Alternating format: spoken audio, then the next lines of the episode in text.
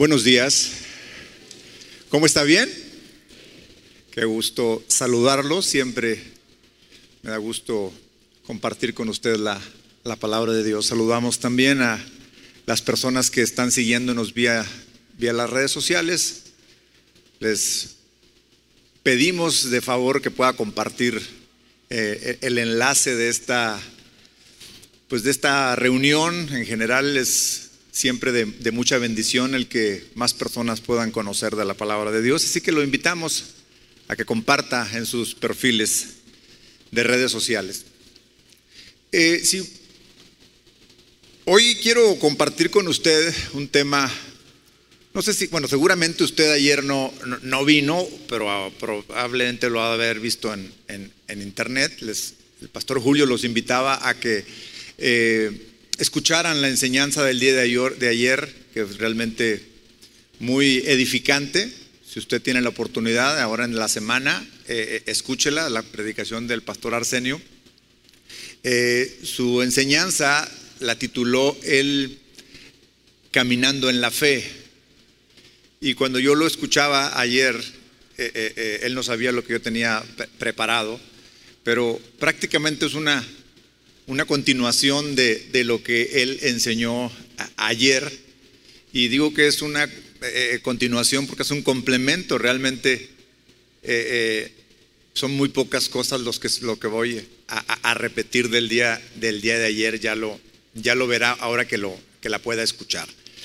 La batalla de la fe, he titulado este, este, este mensaje, esto que quiero compartir con, con usted. Yo Estoy seguro que conforme estemos entrando en la, en la palabra de Dios, vamos a ser, sí, confrontados, también vamos a ser bendecidos. Va, va a ver, porque esta, esta palabra de, Dios nos, junto con la, con la que recibimos el día de ayer, pues es de, de mucha edificación para, para nuestra fe.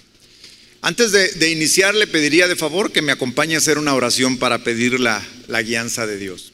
Acompáñeme a orar, por favor. Señor, te damos muchas gracias porque tú eres realmente bueno. Cada día podemos ver tu gracia y tu misericordia en nuestra vida, Señor, y hoy podemos disfrutar de un momento contigo, Señor en medio de esta adoración que acabamos de, tener, en donde nos hemos regocijado en tu presencia, ahora nos disponemos a escuchar tu palabra, escuchar tu consejo, porque Señor, solamente por ella podremos vivir. Gracias en el nombre de tu Hijo amado Jesús, te pido que me ayudes, Señor. Necesito de tu Espíritu, Señor. Te lo pido en el nombre de tu Hijo amado. Jesús. Quiero iniciar con una frase que está en, la Biblia, que la dijo Job. Job, estoy seguro que la gran mayoría ya leyó por lo menos una ocasión a, a Job. Y esta frase es, yo sé que mi redentor vive. Eso es lo que, lo que, dijo, lo que dijo Job. Yo sé que mi, que mi redentor vive. Mire, esta no es una, no es una simple frase bonita que de esas que, elegimos para, para, compartir en nuestros perfiles en redes sociales eh, eh, eh, como para identificarnos que somos, que somos cristianos, ¿no? Ahí en la, digo, si bien es cierto, sirve para, para esto porque nos identifica, pero además tampoco es una de esas declaraciones que si la repetimos y la repetimos eh, eh, eh, muchas veces pudiera pasar algo en nuestra vida por sí mismo solo por estarlas repitiendo. Es decir, no funciona así. Cuando conocemos realmente quién es el, el autor de esta, de esta frase, yo sé que mi redentor vive, y, sabemos las circunstancias que estaba viviendo cuando, cuando dijo esto, eh, eh, realmente nos podemos dar cuenta que no es una frase fácil de decir. en esas circunstancias. Si usted recordará la situación que Job estaba pasando, pues no la estaba pasando nada, nada bien.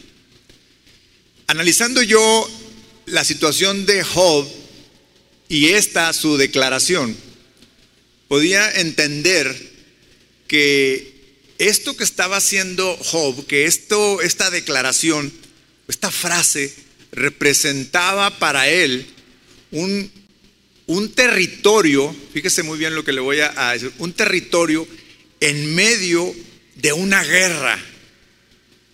Job está en medio de una batalla, una batalla en la que está defendiendo su territorio. ¿Cuál territorio? Su fe. Su fe, porque Job, si leemos un, poco más el, el contexto, acompáñeme por favor a Job capítulo 19, veamos en qué circunstancias estaba Job.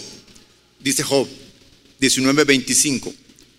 Yo sé que mi redentor vive y al final se levantará sobre el polvo y después de deshecha mi piel, aún en mi carne veré a Dios, al cual yo mismo contemplaré y a quien mis ojos verán y no los de otro.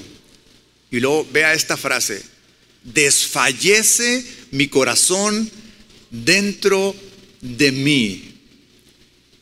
Esta, última frase que acabamos de, leer de estos, de estos versículos, desfallece mi corazón dentro de mí, nos puede mostrar la condición de Job en ese momento que él declaró, yo sé que mi redentor vive. Mire, perdió su riqueza, perdió a su familia, perdió también su salud.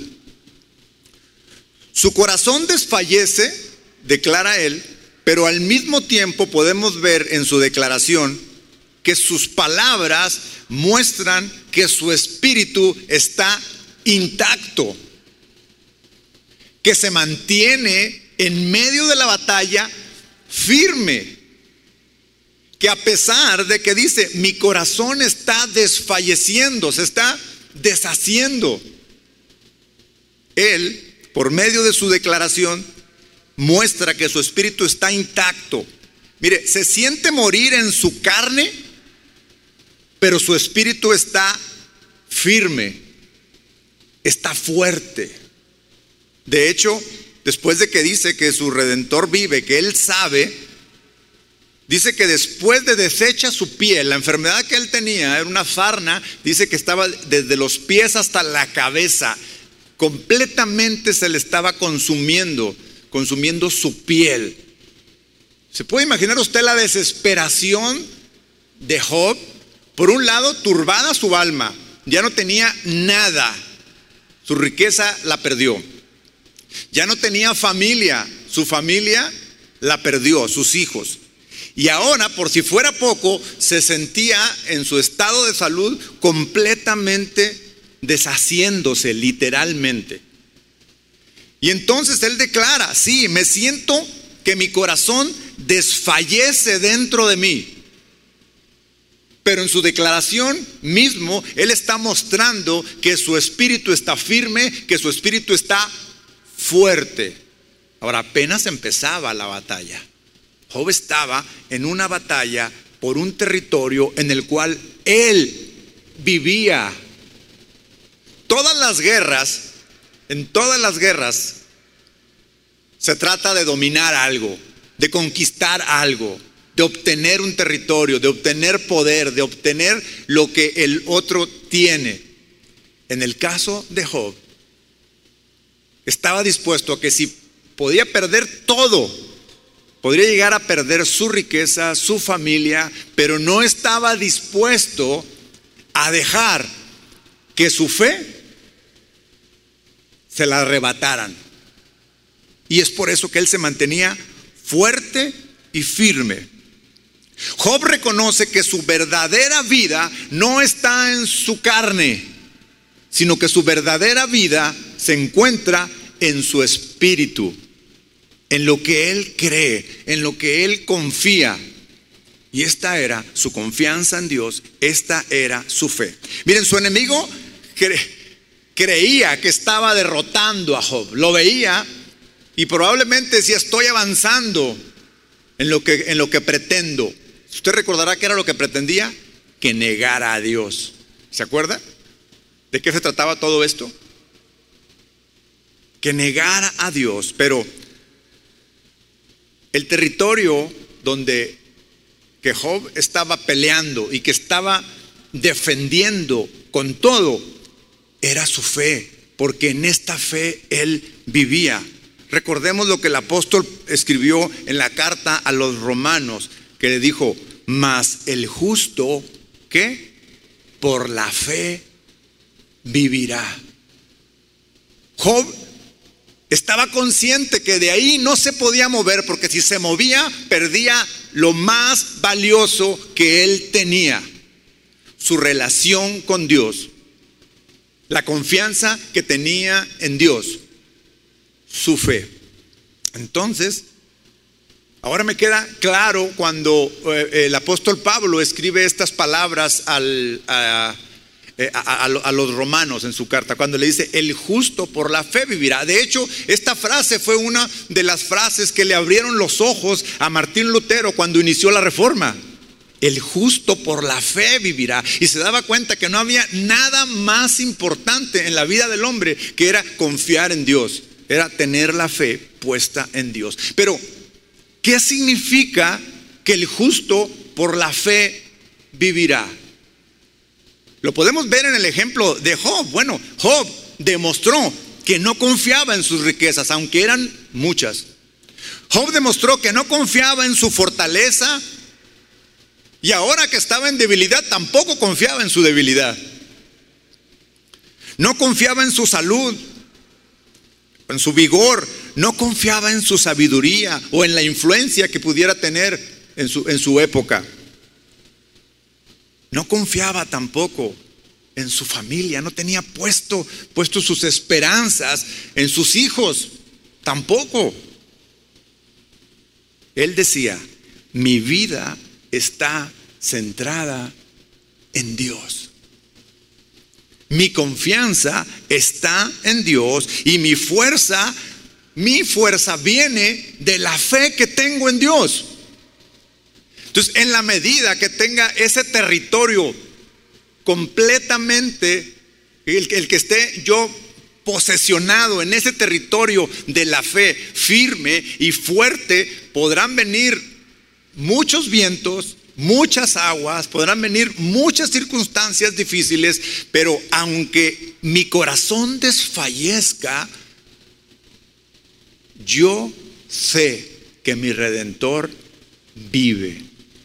Y esa declaración es tan poderosa porque lo que está diciendo, yo podré morir, yo podré perder todo, pero Dios es Dios.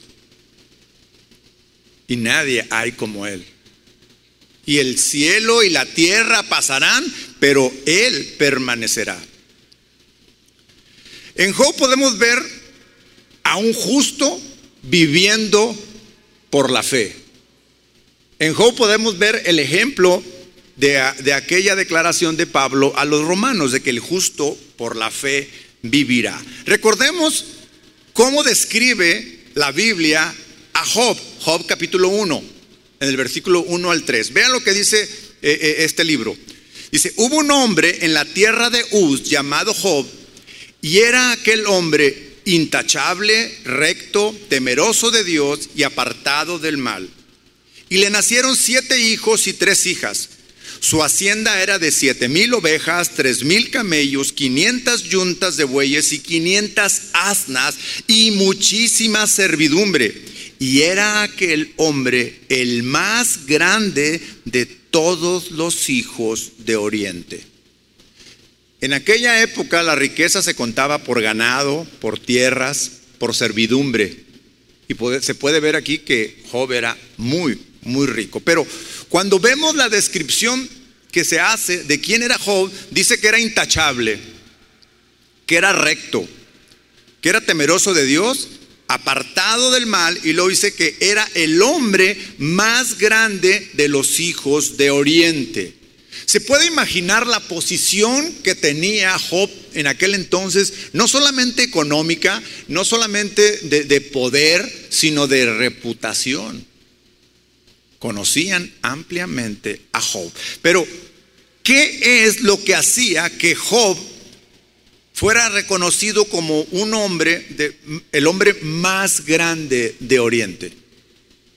Bueno, no era su familia, no eran sus riquezas, tampoco era su moralidad, ya ve que dicen que era intachable, no era su moralidad lo que lo hacía eh, un hombre así, sino que era temeroso de Dios y en esto consistía la grandeza de Job que vivía por fe. Y ahora se encontraba ante la prueba, ante la batalla más grande que hasta ese momento pudiera haber enfrentado Job. Y ahí está Job. Era gracias a esa fe que Job era intachable, apartado del mal y rico. Entonces su fama no era por lo que tenía, sino que su fama era porque se le reconocía que él amaba a Dios, respetaba a Dios y era temeroso de Dios. Entonces Job en esta batalla recibe su primer ataque. Vea cómo recibe el primer ataque del, del, enemigo. Dice, en un solo día Job perdió su riqueza, sus criados y sus hijos, en un solo día. Recibió un ataque directo a sus bienes materiales y a sus seres amados, a sus hijos. Dígame si, si bueno, ¿cuántas personas hay que pueden perder una fortuna en el, mundo y bueno, pues se pueden, se levantan nuevamente, ¿no? O pueden volver a levantarse o podrían tener y algunos otros ya no, definitivamente no lo pueden superar. Pero además de perder todos sus recursos, perder a sus hijos. Dígame si no es esto devastador. Creo que cuando le dieron el aviso de que sus hijos este, fallecieron el, mismo día todos, pues seguramente cayó rendido de dolor. Job. Pero aún en medio de esta prueba, Job dice lo siguiente, Job 1.20.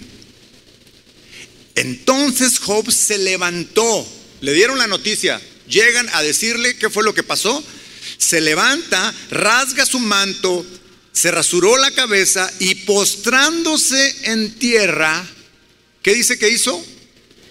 Adoró. Hizo, ¿se, puede imaginar usted la lucha, la, lucha de, poder hacer a un lado de su mente aquella catástrofe, aquel, aquella situación tan complicada y tan difícil de que perdió todo, todo, absolutamente todo. y poder cambiar ¿Cuántas veces usted no, puede dejar de, pensar en un problema? Nos ha pasado a muchos, a todos en, la noche, que estamos dándole vueltas y dándole vueltas. Y, por más que digo, voy a orar, voy a, voy a orar eh, eh, este, para que Dios me, me dé la, paz. Y, hacemos a un lado las cosas y a lo mejor nos arrodillamos o agarramos la Biblia o cualquier, para buscar tener una conexión con Dios, pero la mente no responde. ¿Sí le ha pasado? A mí me ha pasado. Y ahí está, y ahí está porque veo, porque vemos el problema tan grande, la situación tan difícil y tan doloroso además.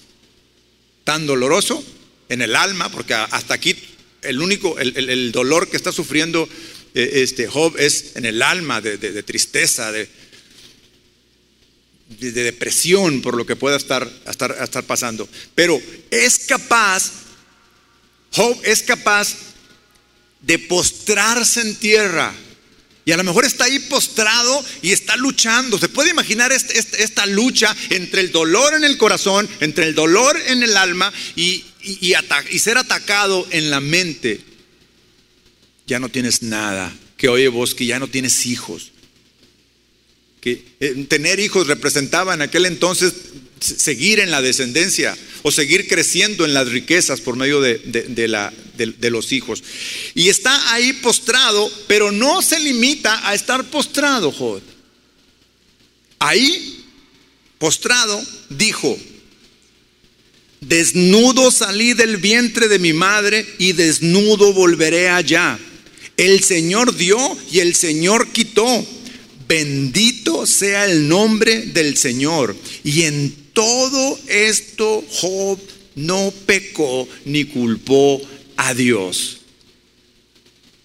¿Se acuerda usted cómo empezó todo esto? Satanás quería que negara a Dios. Satanás quería que renegara de Dios. Quería que dejara de confiar en Dios. Esa es la batalla por nuestra fe. Esta, eh, eh, eh, el, mantenernos firmes a pesar de todas las circunstancias. Yo no sé si las circunstancias que usted pueda estar viviendo el día de hoy se parezcan a las que tenga Job. Probablemente sí. O a lo mejor está muy lejos de lo que Job está. Pero la pregunta no es esa. La pregunta es, ¿cómo estamos en, el, en la defensa de nuestro territorio en donde vivimos. ¿Te acuerdas? El justo por la fe vivirá. En Job tenemos el ejemplo de un justo viviendo por la fe. ¿La estamos defendiendo? ¿Estamos bien atrincherados? Que aunque llegue un ataque y llegue otro, mantenernos firmes. Ese fue el primer ataque que recibió Job. Después recibe otro ataque. En un día se llena de llagas de los pies a la cabeza. Después de perder su salud, ahora se le suma, después de perder todo, ahora se le suma una situación más, que es su salud. Ahora no solamente le duele el alma, le duele el cuerpo. se rascaba, dice la Biblia que buscaba la manera de él quitarse eso que, que, era tan, tan, tan molesto. Ahora, sí, una, enfermedad debilita el cuerpo, ¿está de acuerdo? Pero también debilita y atormenta nuestra alma. Empiezan a venir muchos pensamientos que que debilitan nuestra fe.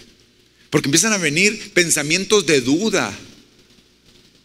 Empiezan a, hacer ataques directamente a nuestra fe. Y en la medida que, que cedamos a esos pensamientos, la defensa se empieza a hacer débil y el ataque se puede empezar a intensificar. Y, y además, el ataque que ahora está recibiendo Job viene de alguien de quien no esperaba, que era su, era su esposa. Job 2, capítulo 9. Entonces su mujer le dijo, ¿aún conservas tu integridad? Ve qué ataque tan más directo está recibiendo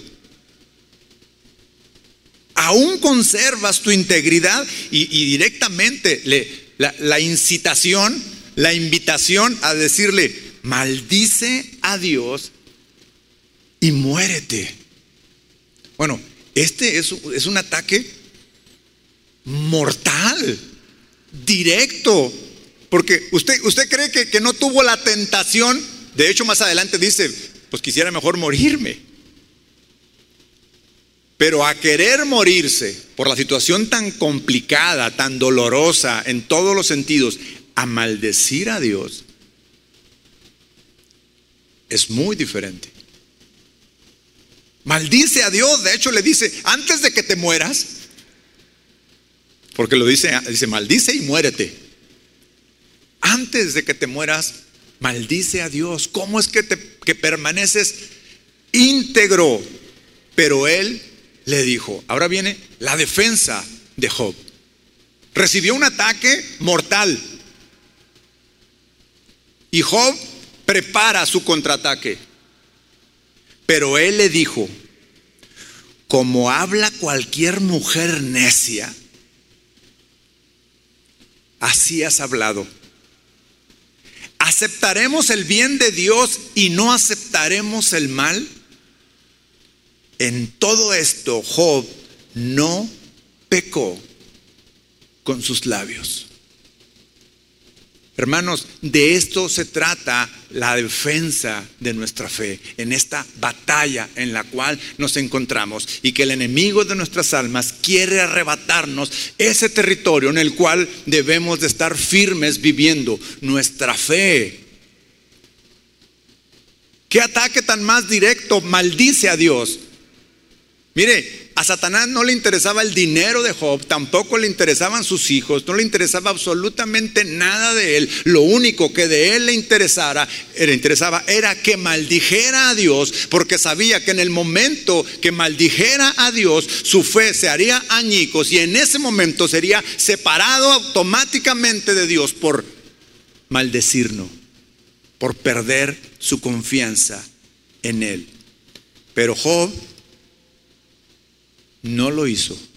Dice que con todo y esto Job se mantuvo firme y dijo, ¿acaso crees que recibiré de Dios solo el bien? Vea la mentalidad de Job. Porque mire, la mentalidad del cristiano actual es recibir de Dios todas las bendiciones, es recibir de Dios bienes, cosas placenteras, por supuesto, bueno, Job había recibido de parte de Dios todo el bien. Y él reconocía que era de Dios. Es decir, Dios efectivamente nos bendice, efectivamente nos da lo que necesitemos. Pero ¿acaso deja de ser Dios cuando nosotros perdemos todo eso? ¿Acaso dejaremos de confiar en Dios si antes teníamos y ahora ya no tenemos? Job se mantuvo en su defensa y dijo, recibiré de Dios todo lo que Él tenga para mí, tan solo por el hecho de venir de Él. Tan solo por el hecho de venir de Él, yo abro mis brazos y lo recibo. Porque yo sé que mi redentor vive. Porque yo sé que aunque la piel se me esté cayendo en pedazos, mis ojos lo verán. Y esta era, era lo, que, lo que a Job lo mantenía fuerte, lo que a Job mantenía firme completamente. Mire, el libro de Job es, es una obra maestra de la literatura bíblica, que inclusive, que inclusive los no cristianos con, reconocen los no cristianos la han leído alguna vez o algunos hasta la citan, porque es una obra maestra de la literatura bíblica. Pero y su grandeza se encuentra en las enseñanzas sobre las batallas que cada creyente debe pelear por su fe. Ahí está la grandeza de esta obra. Frecuentemente los cristianos cuando estamos en medio de dificultades vienen a nuestra mente muchas preguntas. Y tan solo por el hecho de haber preguntas en nuestra mente, empieza a llegar la duda, ¿sí o no? Y Job lo que trata de enseñarnos siempre es, no te dejes mover por las circunstancias. No cambies lo más valioso que tienes, tu fe porque es por tu fe por la que vives. Es tu fe la que te da la esperanza. Entonces, Job confronta con toda honestidad todos estos asuntos de lo que perdió, pero rechaza darle respuestas simples a estas. Darle respuestas fáciles, salidas fáciles. Pues ya estoy así, me muero y me dejo, me dejo morir y maldigo a Dios. Y no, no acepta, Job no acepta salidas fáciles. Estaba firme. El propósito de este antiguo libro no es explicar el sufrimiento y el dolor, sino ayudar al creyente a librar sus batallas por la fe. Cualquiera que lea el libro de, de Job sin conocer el corazón de Dios, se puede equivocar fácilmente en su interpretación.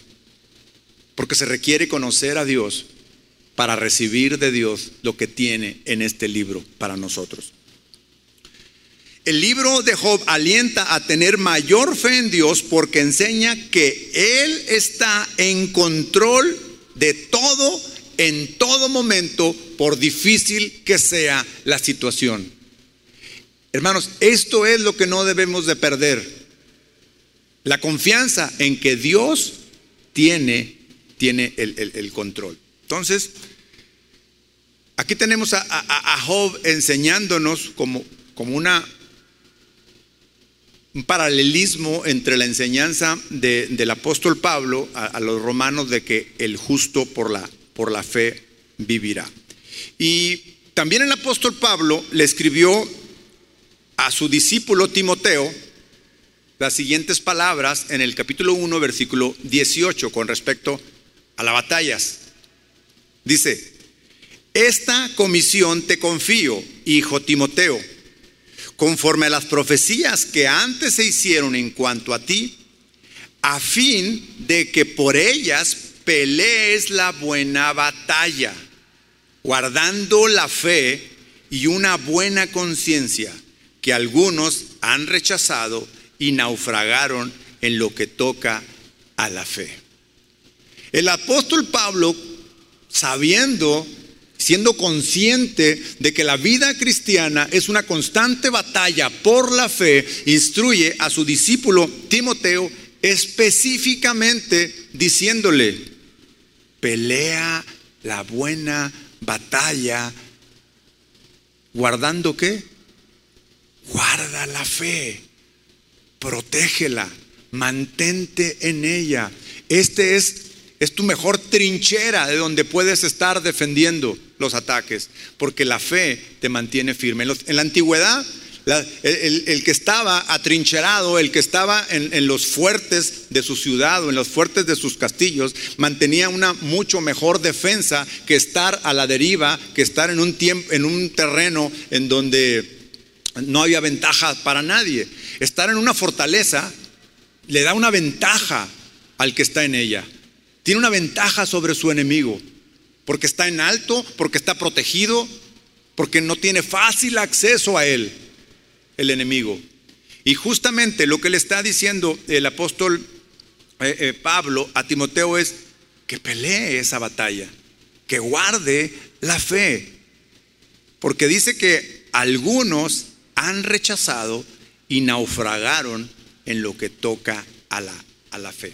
Ahora, todos corremos el peligro de esto de lo que le advertía eh, el apóstol Pablo a Timoteo, de en algún momento naufragar en la fe, de sentirnos, ¿qué, es, es naufragar? Naufragar es que vamos en, en una balsa, en un barco, como le pasó en una ocasión al apóstol Pablo, y las tormentas hacen que, que el barco se hunda y naufragas. Y naufragamos en algún, a, la deriva, en, el mar o en alguna isla, como el caso de, Pablo. Y todos realmente estamos en esa, en esa posibilidad. Nos podemos encontrar en un momento de debilidad de nuestra fe y vienen las situaciones complejas y entonces es cuando naufragamos. Es, necesitamos identificar muy bien, hermanos, cuando estamos naufragando en la fe. Porque si no nos damos cuenta que estamos en un naufragio, entonces no vamos a, obtener la salvación que necesitamos. Porque creemos que estamos bien, Creemos que estamos en lo normal, pero si estamos naufragando, no lo será. Cuando tenemos dudas en cuanto a Dios, estamos naufragando en nuestra fe. Cuando no estamos seguros de Dios, naufragamos.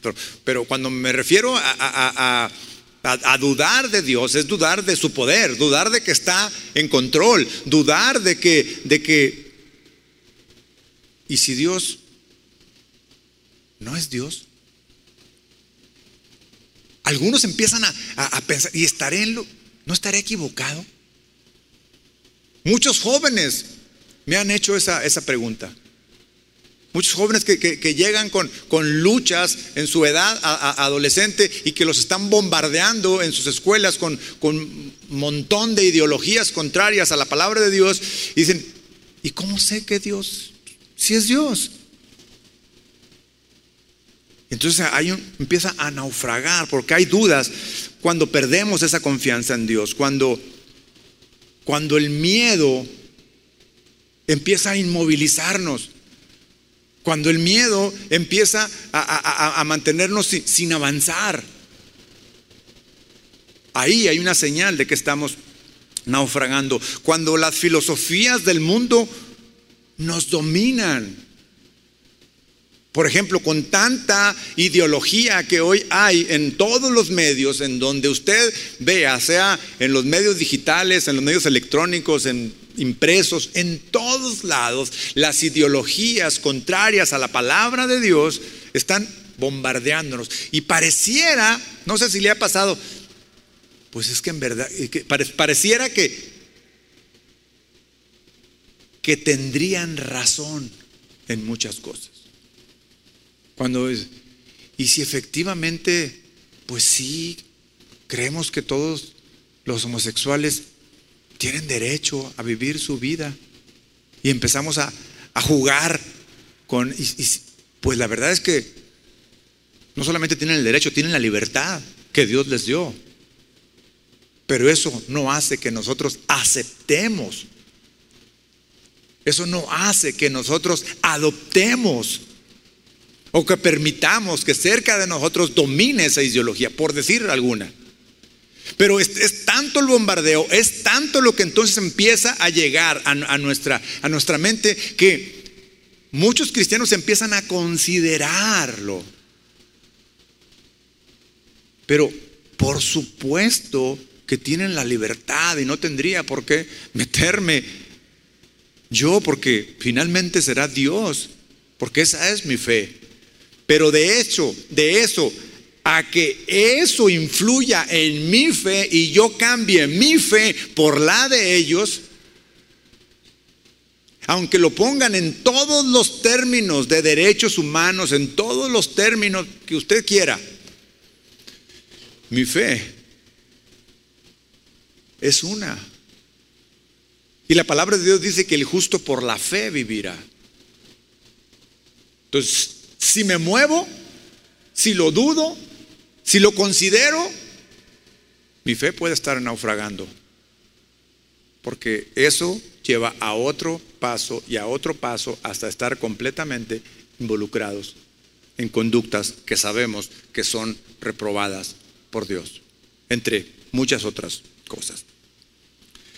Si no somos conscientes que en todo momento nos encontramos en una guerra, en una batalla por la fe, no vamos a estar listos para defenderla.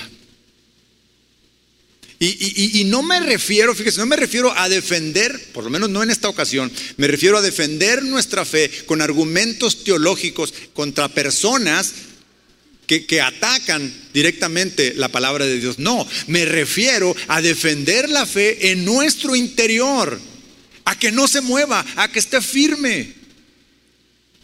Si ignoramos que nos encontramos en una batalla constante todos los días, no estaremos listos para defender nuestra fe, primeramente en nuestro corazón.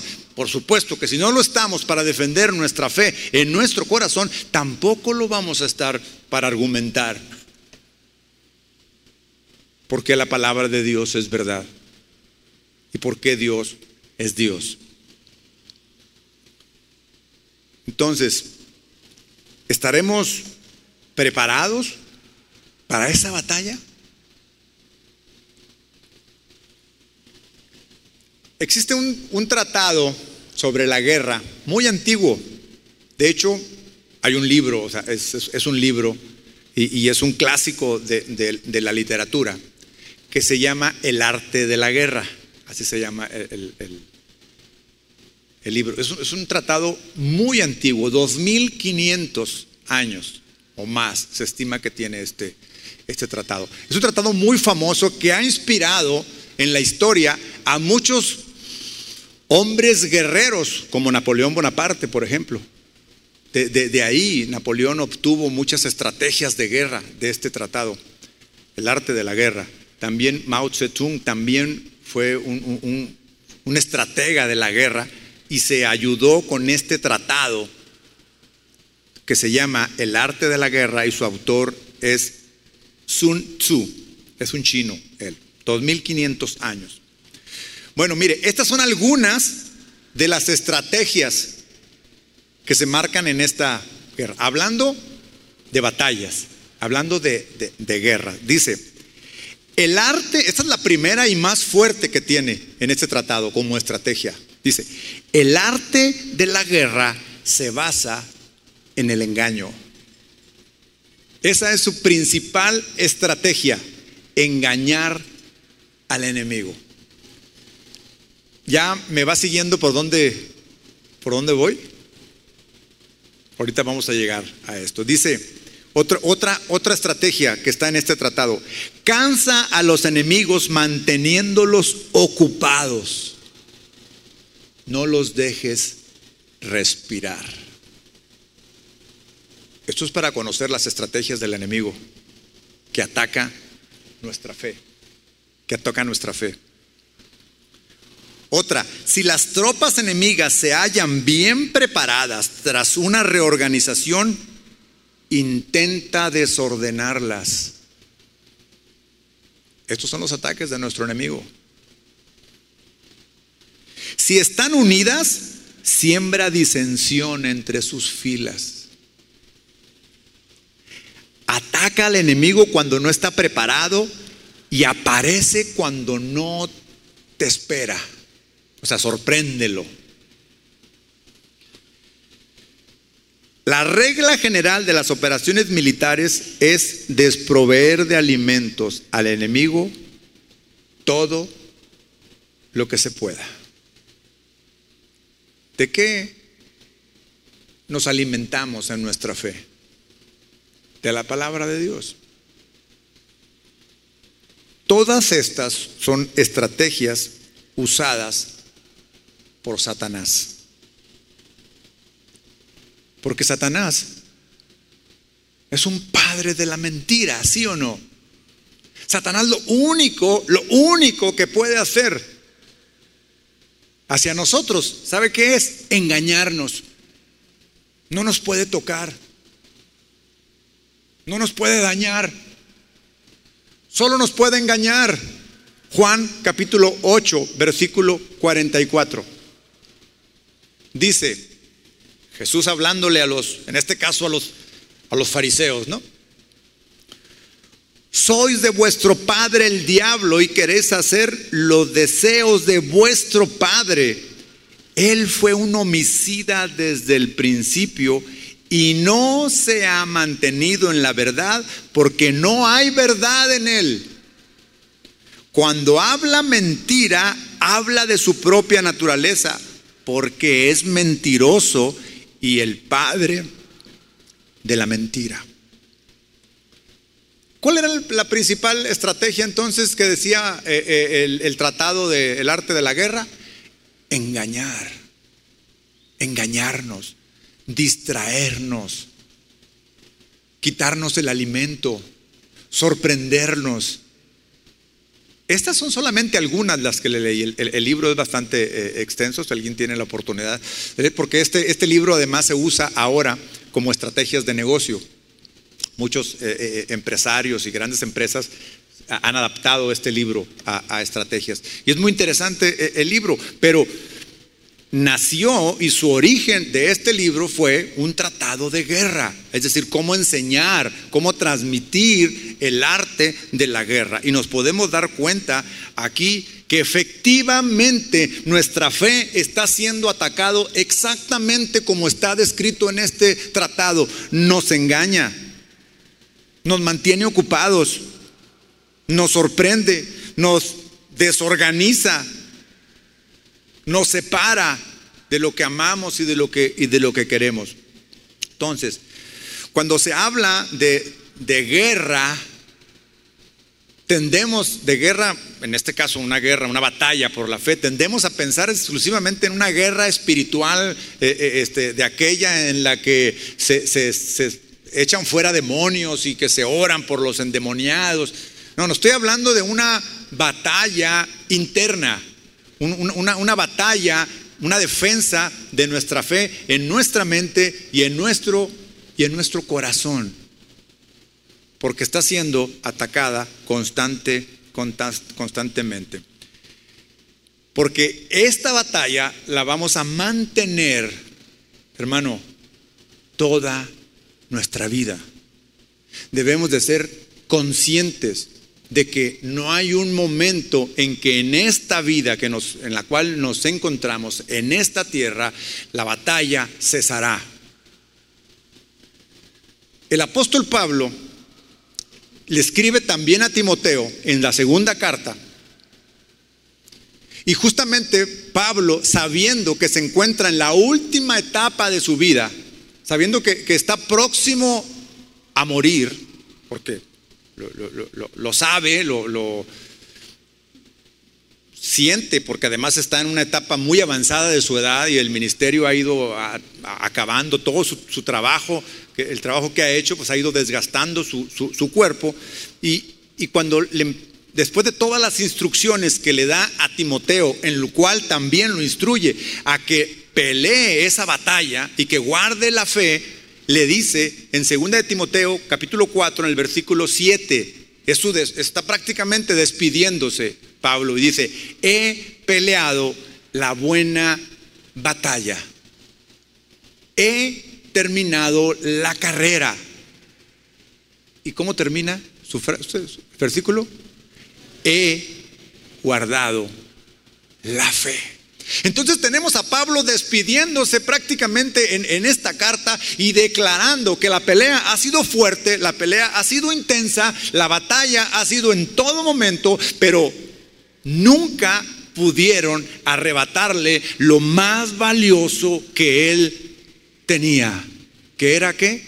Su fe, su confianza en Dios, su deseo de, estar en constante comunión con Dios, su deseo de permanecer unido a Dios a pesar de todas las circunstancias que podía estar viviendo. Y entonces le está diciendo a Timoteo, Timoteo, porque Timoteo aparte era un pastor joven, y era muy importante para, para Pablo instruirlo bien y, advertirle que la carrera que él estaba terminando, Pablo, en ese momento, Timoteo tenía mucho por delante todavía, por lo menos hasta que el Señor le permitiera mantener en el ministerio. Pero le decía, yo ya he guardado la fe. Me voy de este mundo, pero al igual que lo declaró Job, él estaba confiado que su redentor vive. Y si su redentor vive, aunque su carne se caiga en pedazos, mis ojos lo verán. Y dice, sí, serán mis ojos, no los de otro, serán los míos. Esta es la fe que tenía Pablo, la fe que tenía Job. Efesios capítulo 6, versículo 12. Dice, porque nuestra lucha no es contra sangre y carne, sino contra principados, contra potestades, contra los poderes de este mundo de tinieblas, contra las huestes espirituales de maldad en las regiones celestes. Nuevamente Pablo ahora advirtiendo a los efesios sobre lo que es una guerra, lo que es un enfrentamiento. Pablo lo tenía muy claro. Y es, hermanos, es para que nosotros no lo tomemos a la ligera.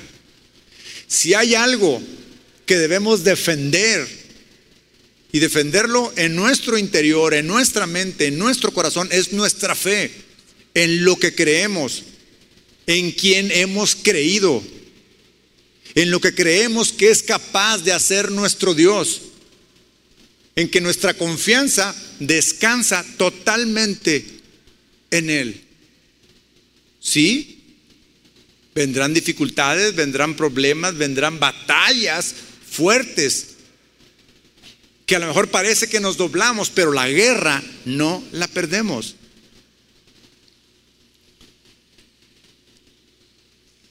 Hay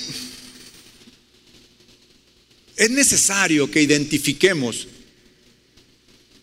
en nuestros tiempos los ataques más comunes que tenemos a nuestra fe. Pensando en estas estrategias que acabamos de leer del, eh, del tratado de guerra, el arte de la guerra.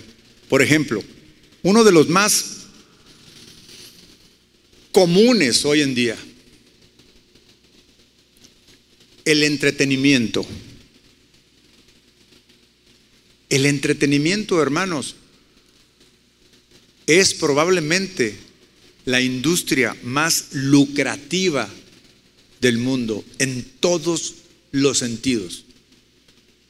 Y por supuesto que es lícito, después de un arduo día de trabajo, llegar a nuestra casa y querer descansar, querer reposar, someter nuestro cuerpo a, a, un descanso. Por supuesto que es lícito, pero se acabaron los días aquellos en donde llegábamos de trabajar a nuestra casa y nos sentábamos todos frente al televisor a ver el chavo del ocho. Se acabaron. Ya no más. Ese entretenimiento ya no existe. Ya no hay un programa familiar, ya no hay nada. O aquel día en donde solamente veíamos las noticias al final del día, ¿sí o no? Llegabas y, ay, vamos a ver qué hay. A ver el, noticiero, los que son de mi, de mi generación, pues este, no sé, vamos a ver al teacher, ¿no? Ya, ya, ni, ya ni está en la tele. O bueno, Jacobo Zabludowski, bueno, no, pues, estaba niño chiquito yo, no, no crea que, que, pero alcancé ahí, pero eso, y en la noche y lo veías y te dabas cuenta de lo que pasaba. Hoy, al instante llegan las noticias, en el momento llegan notificaciones. En cuanto está pasando del otro lado del mundo, llega. Ahora, qué bueno estar informados, ¿sí? Qué bueno. Pero ¿qué pasa con todo, con todo esto? El entretenimiento tiene hoy en día las siguientes características. Y quiero que esté pensando, por favor, en las aquellas estrategias que leíamos del arte de la guerra, del enemigo cómo ataca. Dice, tiene las siguientes características. Primero, en primer lugar es digital, o sea, e, este, en cualquier dispositivo. Ya no, la, tele, bueno, no sé quién vea la tele. Quién sabe cuánto hace que no prendo la televisión abierta, me, refiero. Este, aunque no es barato, sí es accesible. Y ahora este, regalan la suscripción, entre comillas, de, Netflix con el recibo de Telmex, ¿no? Entonces ya no tiene que, parece que no lo pagamos, ¿no? Pero tenemos libre Netflix, Prime, HBO, eh, y súmele todas las que hay. Entonces, es accesible, es instantáneo y algo que es todavía más peligroso es individual. Dejó de ser grupal, dejó de ser de familia. ¿Cuántos teléfonos celulares hay en su casa? ¿Ya los contó? Por lo menos uno, y digo por lo menos, uno por miembro de familia. Si no es que en algunos casos, hasta dos o más si los que se han ido liberando, porque ya ve que cambia cada dos años y se guarda. Eso es muy peligroso, hermano, porque al ser individual, los ataques son directos, abiertos, explícitos, de pornografía, en primer lugar ¿No sabe usted cuántos jóvenes dañados hoy en día tenemos que ministrar dañados por lo que ven, por lo que escuchan? Porque es individual, nadie lo, puede, es portable, lo puede llevar a, a, donde vaya. En ningún momento nos desconectamos, estamos conectados. Ojalá y así estuviéramos conectados con Dios. Pero el dispositivo es parte de nuestro cuerpo. Se nos olvida, lo dejamos en la casa y nos regresamos. Si se me olvidaba la billetera, ah, al rato voy por allá, pero se me olvidó el celular, no puedo. ¿Sí o no? ¿Se acuerda de la estrategia aquella de distraerlos? Manténlos distraídos. Ataca cuando estén descuidados. Dígame si no va al baño y se lo lleva. Dígame si no tiene cuántas series de Netflix o de cualquier otra en curso. Así están nuestros jóvenes, no solamente nuestros jóvenes, así están. Bueno, y, no he tocado el tema de redes sociales. Únicamente el entretenimiento ha dejado de ser eso. Ha dejado de ser para un momento de ocio, eh, eh, eh, de descanso, en donde después lo dejo y me voy. Hago lo que tenga que hacer. No, está completamente pegado, conectado.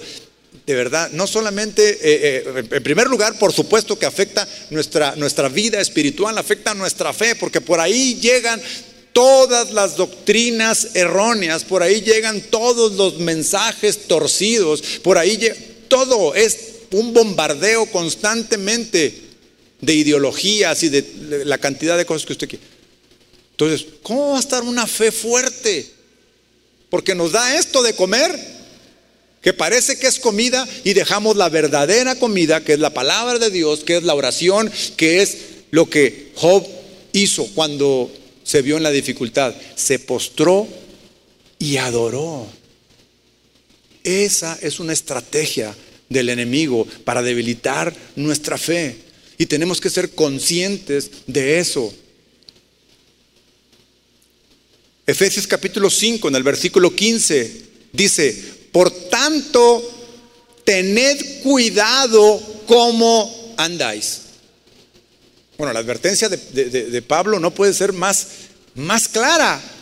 No como insensatos. Bueno, la insensatez cabe perfectamente en esto que estamos hablando. De Hoy el, teléfono celular tiene una aplicación que le dice cuánto tiempo estuvo en la, eh, pegado a la, pantalla. Y la siguiente semana le dice, esta semana subió un 15% tu tiempo en la pantalla. Se supone que como advirtiéndonos, ¿no? Pero ¿quién le hace caso a eso? Nadie. No andemos como insensatos, sino como sabios, aprovechando bien el tiempo, porque ¿qué? Los días son malos. Así pues, no seáis necios, sino entended cuál es la voluntad del Señor.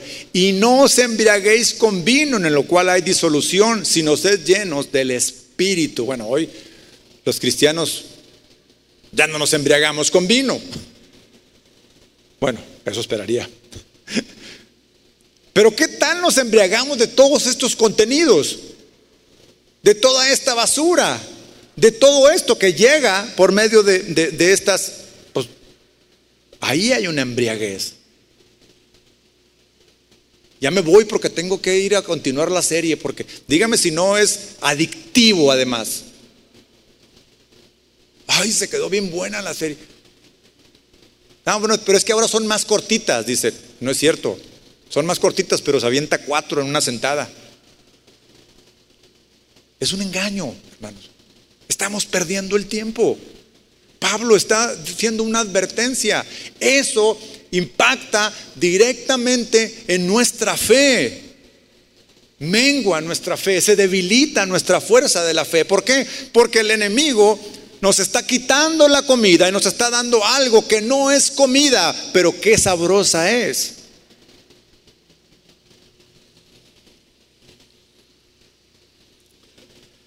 Otro ataque directo a nuestra fe, pues son los afanes de la vida, por supuesto. Los afanes, los... Y, cuando hablamos de afanes, quiero decirle de los, los problemas comunes, los de todos los días, las situaciones que vivimos que algunos hasta sin importancia son. Pero ya sea porque sean tantos o porque nuestra, nuestro deseo de, de obtener cosas o de obtener recursos o lo, que sea, pues hace que, que, nuestra vida esté viviendo en, en ansiedad, en preocupación constante por no tener algo. Apenas, fíjese, cuando apenas empezamos a ganar un poco más de dinero, dígame si no empezamos también a gastar más.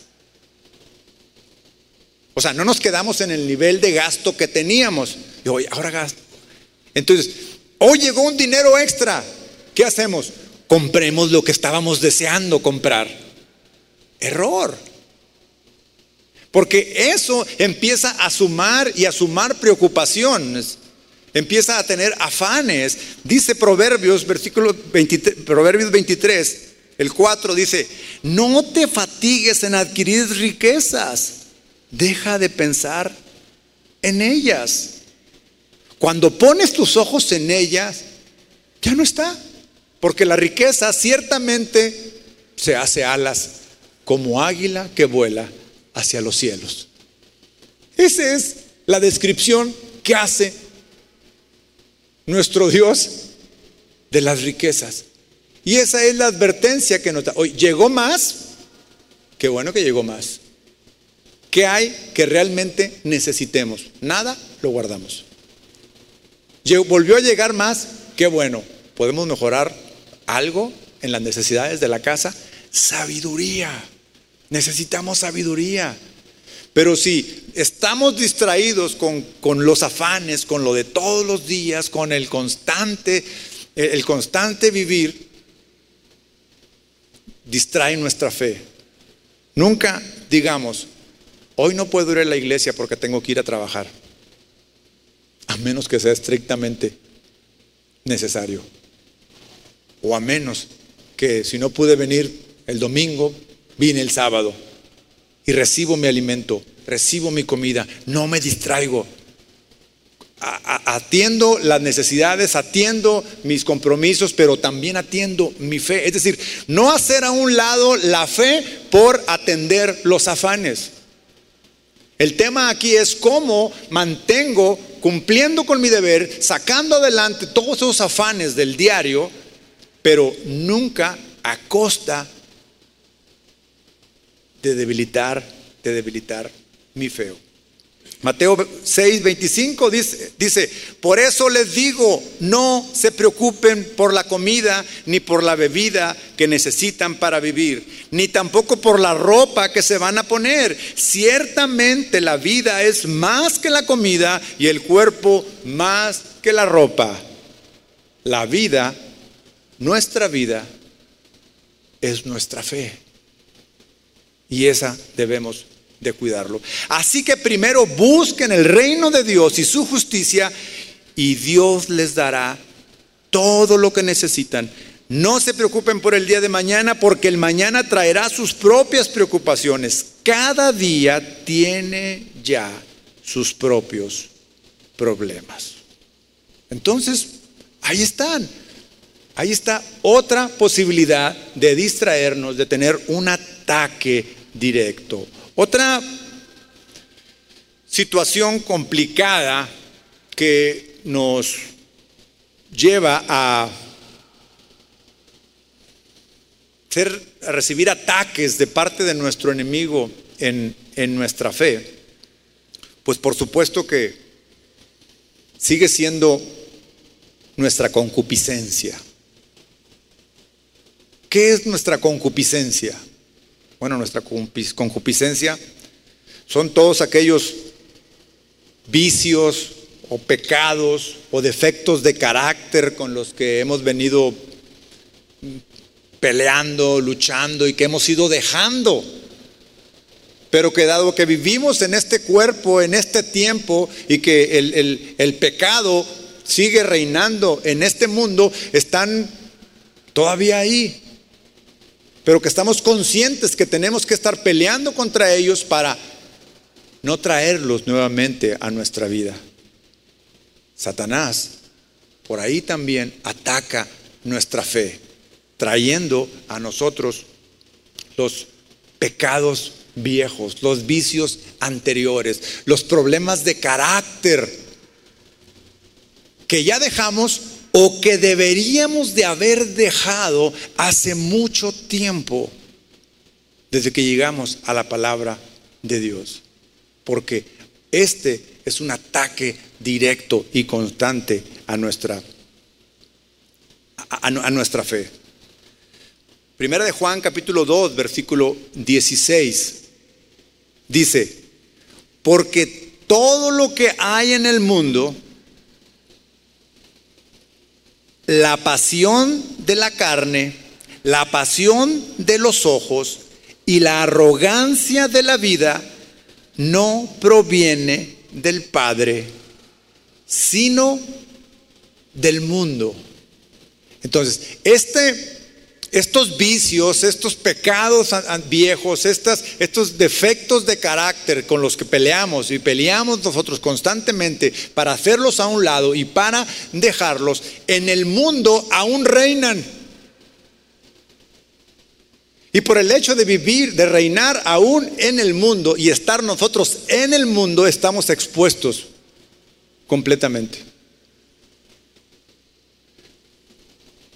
Hace poco perdí un vuelo, bueno, no perdí un vuelo, me cancelaron un vuelo de un viaje que iba a hacer. Y este vuelo apenas me hacía llegar a tiempo a donde iba a una, a una reunión. Y cuando llego a, la aerolínea a abordar mi vuelo, me dicen, disculpe señor, pero es que el vuelo se canceló, me dice. yo dije, ¿se canceló o tiene un retraso que es totalmente diferente? Dijo, no, se canceló. Lo voy a poner, er, eran las 5 de la tarde, lo voy a poner en uno, el próximo es a las 10 de la noche.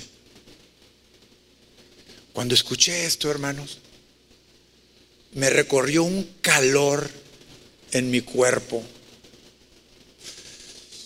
que quería así como explotar. Sí, ¿nunca le ha pasado?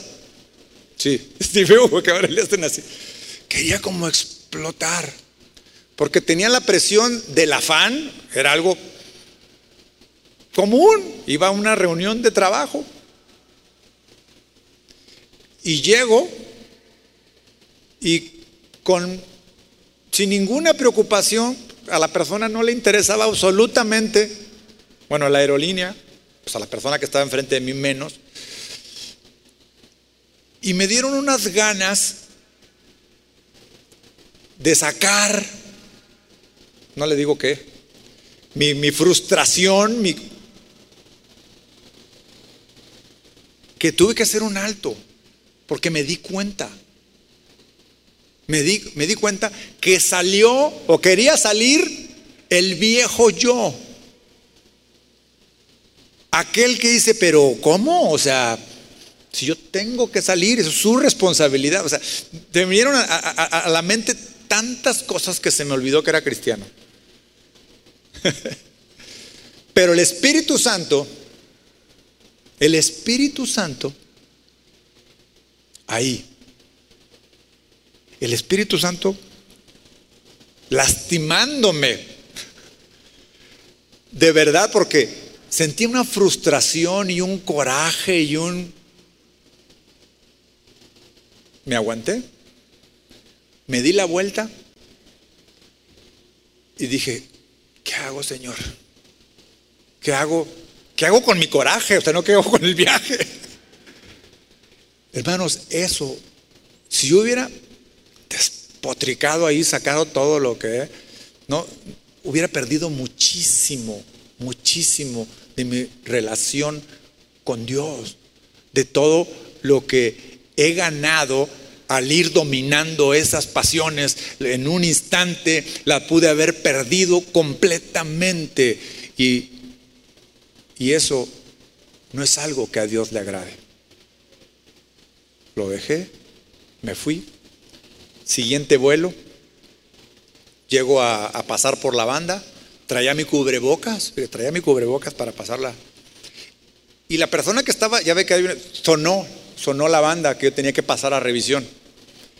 Y pues paso a, revisión y había una chica con, con su aparatito ese que nos pasa.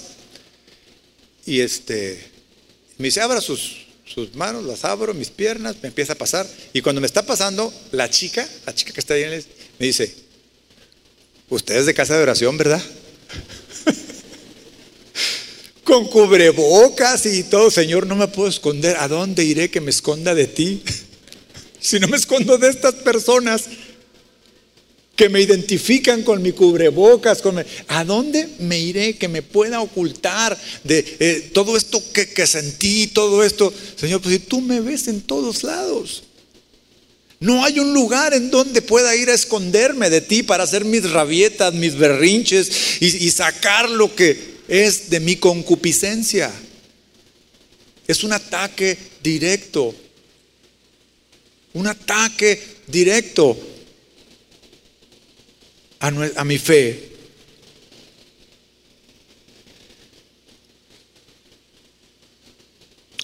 Vea cómo termina Job para, hacer, para cerrar. Job capítulo 42. Versículo 1. Entonces Job respondió al Señor y dijo, bueno, después de toda una este, reprensión del Señor hacia, hacia Job. Entonces Job respondió al Señor y dijo, yo sé que tú puedes hacer todas las cosas y que ningún propósito tuyo puede ser estorbado. Nada. O sea, todos los propósitos que Dios tenga en nuestra vida los llevará a cabo tal y cual como Él lo, ha planeado y como Él lo tiene en su corazón, como fue en el caso de Job, y Job lo está reconociendo ahora. Nada puede ser estorbado a tus propósitos. ¿Quién es este que oculta el consejo sin entendimiento? Por tanto, he declarado lo que no comprendía. Cosas demasiado maravillosas para mí que yo no sabía. Escucha ahora y hablaré. Te preguntaré y tú me instruirás. He sabido de ti solo de oídas. Hasta ahora, toda la defensa y todo lo que Job estaba haciendo de su confianza en Dios, declara, después de pasar toda esta situación tan complicada, tan doloroso, dice, bueno, toda mi defensa, todo lo que hice, lo hice solamente porque había oído de ti. Pero ahora mis ojos te ven. Pero ahora mis ojos te ven. Hermanos, a través de todas estas batallas, veremos a nuestro Dios obrando en su propósito para nuestra vida. Amén. Acompáñeme a orar, por favor. Señor, gracias, Señor. Gracias por tu bendita y por tu santa palabra, Señor. Verdaderamente, solo tu palabra es capaz de transformar nuestra vida. Nada hay fuera de ti, Señor, que pueda bendecirnos, que pueda hacernos crecer. Nada, Señor. Tú eres el único Dios, tú eres el único Señor, tú eres nuestro redentor y nuestro redentor estamos seguros, conscientes de que vive, de que vive Señor, y de que no solamente vives en tu trono allá en el cielo, sino que vives en nuestro corazón, que vives en nosotros. Y hoy Señor, Queremos estar listos y queremos estar preparados para la defensa de nuestra fe, para esa defensa en nuestras batallas internas, para defender, Señor, ese territorio en el cual estamos seguros, esta fortaleza que es nuestra fe nuestra confianza en ti. Gracias, Señor. Te adoramos. Amén.